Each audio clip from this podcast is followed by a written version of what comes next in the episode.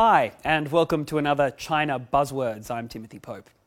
The 54th World Economic Forum is getting underway in the luxurious Swiss ski resort of Davos.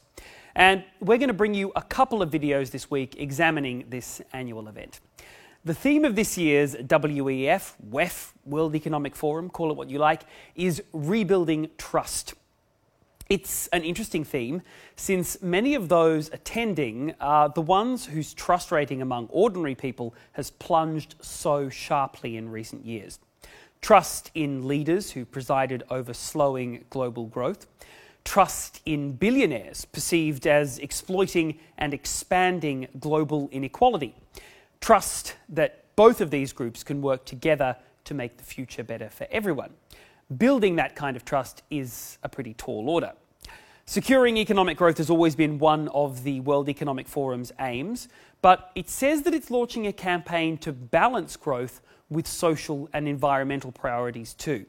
One of the forum's recent studies of 107 global economies found that most of them are not growing in socially inclusive or environmentally sustainable ways.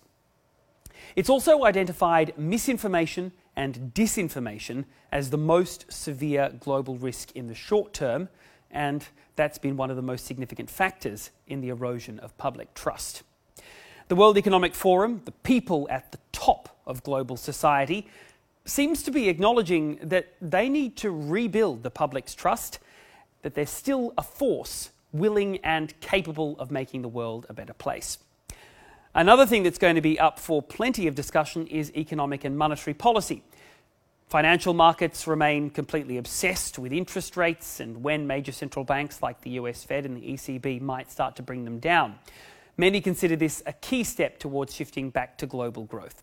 There will also be sideline meetings trying to deal with issues ranging from the conflicts in Gaza and Israel to climate change and debt and many other issues, with high level delegations from China, the United States, Ukraine, Israel, and several Middle Eastern countries.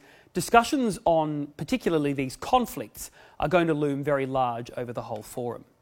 But not everything that happens at Davos is high minded and idealistic. There are fancy dinners and lavish parties that most people just can't get into. And a lot of the people there are there to make money and do deals, either for their company or for their country. Government representatives want to attract investment, businesses want opportunities to grow and boost their profits. And we will see many deals inked this week. Stay tuned as the World Economic Forum continues this week. We'll be breaking it down to explain it for you here.